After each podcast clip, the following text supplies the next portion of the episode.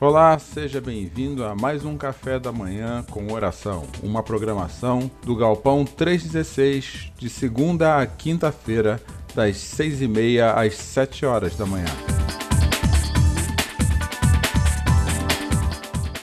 O propósito do Galpão 316 é conectar e levar pessoas a um relacionamento crescente, simples e sadio com Jesus.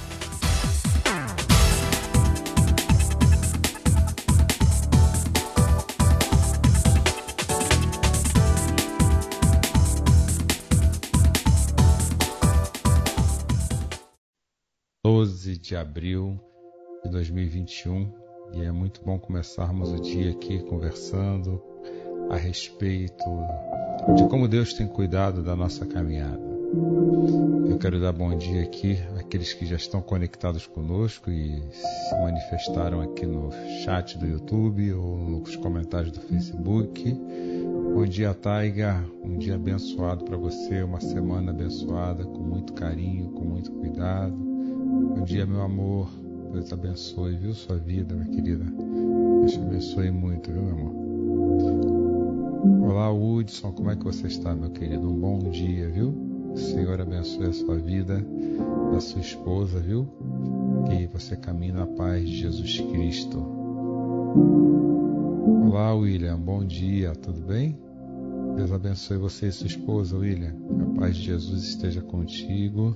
Bom dia, Raquel. Um dia abençoado. Que Dona Donara esteja bem. Que vocês estejam bem. Que a paz de Jesus esteja cuidando da vida de vocês. Meus amados, hoje eu quero conversar com vocês a respeito de um tema que é sobre flores no deserto. Eu costumo a dizer que mesmo nos desertos da vida mais causticantes, é possível vermos flores. E isso me fez lembrar. Bom dia, Wagner. Tudo bom, meu querido? Deus abençoe. Dá um abraço na Simone. Deus abençoe. Isso me fez lembrar de um salmo.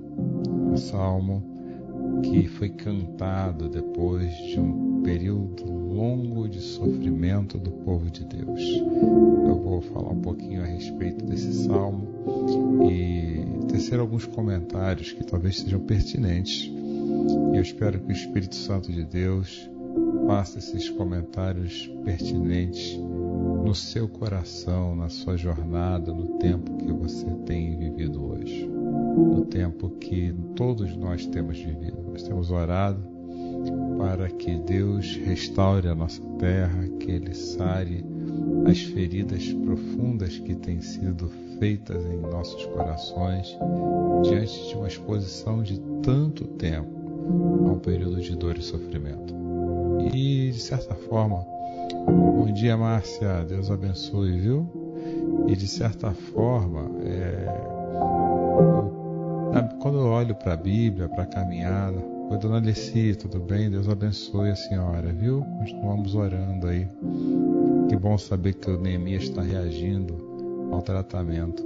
E assim, você que queira deixar seu pedido de oração, é, basta simplesmente colocar aí no nosso comentário e daqui a pouquinho nós iremos orar. Bom dia, Bárbara, uma semana abençoada. Então, como eu estava dizendo, quando eu olho para as Escrituras, eu vejo diversos períodos de sofrimento prolongado é, adiante da, dos homens e das mulheres que caminham com Deus. Eu posso citar aqui o exílio, é, o exílio do deserto, ou seja, quando eles tiveram que atravessar o deserto por 40 anos. Ou então quando a, o exílio babilônico, quando eles ficaram ali por 70 anos cativeiros, 70 anos diante de sofrimento. Então quando o povo esteve sob a dominação do Império Romano no Novo Testamento, sofrendo, perderam sua identidade. Ou seja, a Bíblia é repleta de experiências de homens e mulheres que sofreram por um período prolongado. E mesmo assim eles conseguiram ver as flores no deserto. E é sobre isso que eu quero falar contigo hoje. Mas aonde que eles encontraram essas flores? Pelo menos no, durante a jornada pelo deserto, lá no livro de Êxodo, caso você queira ler, recorrer a ela. No capítulo 19, eu vejo Deus com uma preocupação muito intensa depois que aquele povo passou, no, passou é, um tempo de cativeiro no Egito. A preocupação de Deus era justamente restaurar a identidade de um povo que ele chama dele, de um povo de propriedade exclusiva. E o sofrimento ele nos proporciona esse tipo de restauração da fé, vamos falar assim, a dor, o sofrimento, ela permite que a gente reveja os valores do nosso coração, que a gente reveja os ídolos, como eu também digo, né, que costumamos a construir e adorar ao longo da vida, mostrando que eles não são maiores e nem têm todas as respostas que nós precisamos ter a respeito do nosso dia a dia. E, e, no capítulo 19 de Êxodo, no capítulo 19, Deus explica exatamente para o seu povo, depois de livrá-lo do faraó, livrá-lo de todo o cativeiro do Egito, ele explica para o seu povo exatamente que eles iriam passar por uma jornada de dor e sofrimento com o objetivo de ter a sua identidade restaurada. E diante desse tempo que nós temos passado, existe uma grande oportunidade aqui para a sua vida e para a minha vida a oportunidade de resgatarmos a nossa identidade com Deus, e recorrer a Ele e encontrarmos nele valores que são fundamentais para que a vida siga em frente. Quando eu olho para as Escrituras, o meu coração é desafiado a abrir mão daquilo que eu acho e começar a prestar muita atenção no que Deus tem para me dizer. Sabe aqueles versos de Jesus? Seja feita a sua vontade, é exatamente entender a vontade de Deus. Os versos que Jesus nos ensinou numa oração que é modelo. Um dia eu vou falar sobre ela aqui com vocês. Ontem eu já comentei sobre ela. Se você quiser, você pode ir no YouTube buscar a nossa mensagem de ontem à noite. Uma oração que é um modelo que eu creio para curar as nossas emoções.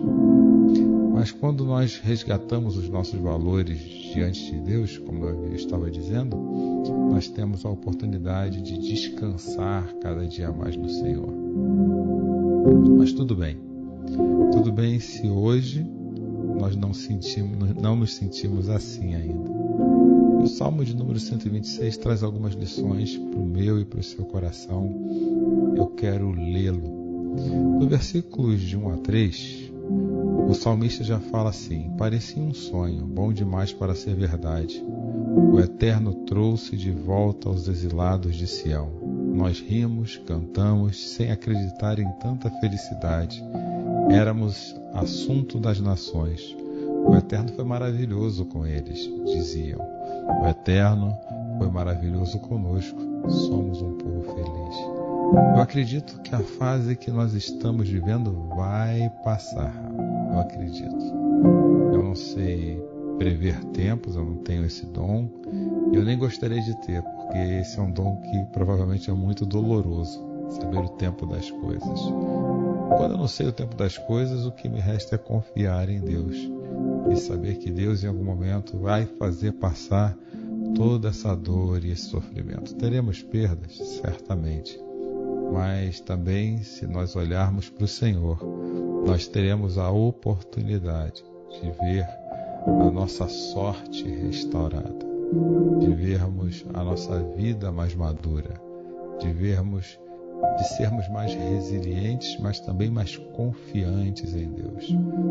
E quando aquele povo estava exilado, logo após Deus restaurar a vida deles, levá-los para o seu reino, eles cantam e contam que somos felizes, somos um povo feliz. E aqui o grande centro dessa felicidade não é a capacidade deles produzirem felicidade, de olharem positivamente para a vida e dizer que tudo vai dar certo. Muito pelo contrário. Eles sofreram como nós temos sofrido, Mas o grande centro da felicidade aqui é saber que Deus os libertou. E aí vem os versículos de 4 a 6, que eu gostaria de desenvolver um pouco mais o que está nesse versículo aqui conosco essa manhã. O versículo 4 diz assim: E agora, ó Eterno, age de novo a nosso favor, enviando chuvas sobre nossa vida assolada pela seca. Percebam que é uma mudança temporal. Eles cantaram aquilo que havia acontecido, e me parece que o versículo 4 fala de um novo sofrimento. E podemos pegar esse novo sofrimento e trazer para o nosso hoje, aqui agora. Agora o Eterno age de novo a nosso favor, enviando chuva sobre a vida assolada pela seca. Nós temos vivido uma seca emocional e aqui quando eles usam esse termo enviando chuva, eles se referem a um tipo de chuva que acontecia no sul de Israel e acontece até hoje, muito específica, uma chuva que cai uma vez por ano num deserto chamado Negev. E se você digitar no YouTube chuvas no Negev, você vai até encontrar vídeos de pessoas que filmaram essa chuva não há muitos anos atrás. É uma chuva que cai tão forte, com tanta vontade, com tanto volume de água, que aquele deserto ele consegue ter vida, florir por um ano inteirinho. Os rios daquela região eles são, eles se tornam de um lugar vazio e seco em um lugar caudaloso. E isso acontece por causa da chuva. E essa é a oração que o salmista desenvolve aqui no versículo 4. Ele vai falar: E agora o Eterno age de novo. Nós precisamos de uma enxurrada que seja capaz de nos trazer alegria novamente. E essa é a minha primeira oração. Eu gostaria de fazer desse verso a minha primeira oração da semana. Senhor, derrama essa água restauradora nos nossos corações. Derrama dessa água restauradora sobre vidas que se encontram atualmente secas. Derrama, Senhor. E ele vem trazer depois, nos versículos de 5 a 6, uma metáfora. Ele vem nos contar essa história baseada na metáfora de semear e na metáfora de colher. Ele diz assim: Assim os que plantaram sua semente em desespero vibrarão de alegria na colheita, e os que saíram com o coração aflito voltarão sorrindo com os braços cheios de bênção. Posso repetir? Se me permite? Assim, os que plantaram sua semente em desespero vibrarão de alegria na colheita. E os que saíram com o coração aflito voltarão para casa sorrindo, com os braços cheios de bênção. É tempo de semear. O tempo do sofrimento é um tempo de semear. De semear em oração, de semear em esperança, é um tempo de semear em fé, tempo de colocarmos as sementes da nossa fé num solo que sempre floresce, o solo que Deus cuida. Jesus diz que Ele é a água da vida. E aquele que beber da água que Ele tem para dar, está lá em João capítulo 4 jamais terá sede. Hoje é dia de semear com as nossas lágrimas aqueles que já se foram. Hoje é dia de semear com as nossas lágrimas aqueles que estão adoecidos. Mas eu quero te falar uma coisa em nome de Jesus essa manhã vai passar. Vai passar e teremos a possibilidade de colher com alegria teremos a possibilidade de olharmos para trás um dia e dizermos: somos um povo feliz, porque o Eterno, o Senhor Deus, nos salvou e nos libertou. Então, se a sua vida hoje é uma vida de lágrimas e de choro, eu quero te dizer: vai passar. As suas lágrimas serão colhidas em alegria. Eu quero te dizer também, aqui hoje, nessa manhã, que se nesse momento a sua vida está seca, ore a Deus, converse com Ele a respeito da sequidão que tem tomado conta do seu coração. Eu tenho certeza que o poder do Espírito Santo de Deus, o Deus Espírito Santo, irá derramar torrentes e inundar seu coração de forma que a sequidão será restaurada em alegria. Então, comecemos a nossa semana orando e comecemos a nossa semana pedindo a Deus que, que esse tempo passe, porque um dia iremos cantar e contar alegremente a respeito do que Deus tem feito, fez nesses dias da nossa vida. E por falar em oração, eu quero desde já, começar a semana, minha primeira, minhas primeiras horas dessa semana, orando com você. Se você tiver algum pedido de oração, tem um link chat do YouTube, nos comentários do Facebook.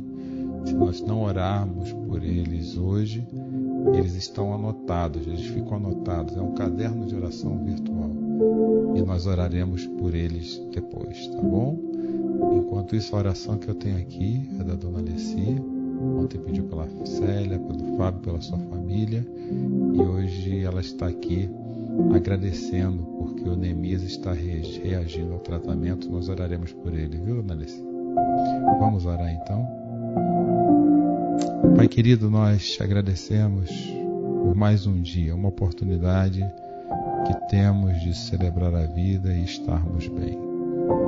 Aqui, ó Deus, nós colocamos nosso coração em oração diante do Senhor, pedindo, ó Pai, que o Senhor olhe para a secura que nós temos sentido nesses dias e nos ajude, Senhor, a podermos colher com alegria um dia as flores que irão surgir por confiarmos no Senhor com fé.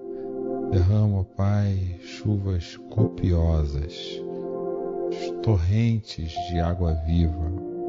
Derrama, Pai, o amor do Senhor em nossos corações, a tua paz.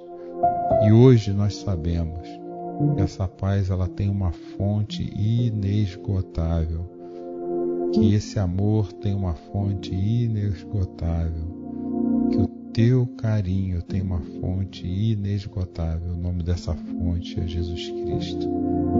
Ele disse que Ele é o pão da vida. Ele diz que Ele é a água que derrama fontes inesgotáveis. Continua, Deus, mantendo os nossos corações abastecidos dessa água. Continua, Deus, re, revivendo a nossa fé. Continua, ó Deus, tornando os dias mais leves pela confiança que temos na tua presença. Senhor Jesus, o Senhor está conosco, nós cremos nisso. O Senhor está conosco e não nos abandona. Pai, obrigado pela restauração que vem acontecendo na vida do Neemias. Cuido a Deus da sua vida, continua ajudando nessa restauração. A orar pelo Neemias, oro também por todas as pessoas que nesse momento sofrem por algum tipo de enfermidade. Deus, a minha mente, vem vários nomes. O Senhor conhece os nomes que vêm à minha mente e os nomes que vêm à mente daqueles que estão comigo orando nesse momento. Vai visitando as nossas mentes, vai visitando os nossos corações e, Pai querido, vai dando a nós a oportunidade de termos toda a secura sendo lavada e restaurada. Pai, acolhe os enlutados. Muitas pessoas choram por aqueles que foram. Coloca sobre eles, ó Deus, o derramar do teu amor. Que eles possam viver a saudade dos que foram, mas sem dor no coração. E que a gratidão brote no lugar da dor. Pai, cuida de nós durante esse dia. Coloca, ó Deus, sempre os nossos olhos voltados para o Senhor, os nossos olhos voltados para o alto, enquanto nossos pés trilham a jornada por esses tempos difíceis. Obrigado por tudo que o Senhor tem feito por nós. Em nome de Jesus. Amém. Deus abençoe. Deus abençoe, viu? Robson e Vânia, Deus abençoe, Vânia. Deus abençoe vocês. Oi, dona Deise, Deus abençoe também a senhora, viu? Uma semana abençoada. E amanhã nós estamos aqui de volta. E mais uma vez no nosso café da manhã com oração. Que Deus abençoe muito a vida de vocês.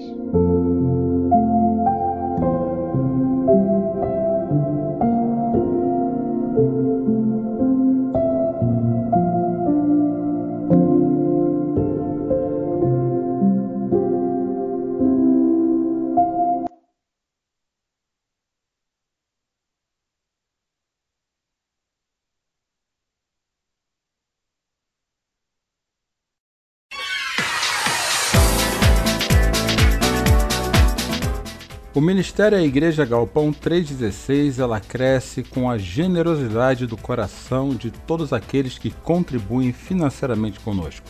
Se você quiser ser um dizimista do Galpão 316, você pode fazer um depósito através da nossa chave Pix, que é o CNPJ 30.667.669 barra invertida 0001 00, essa é a nossa chave Pix, ou através do Banco Itaú, agência 4522, conta corrente 386640.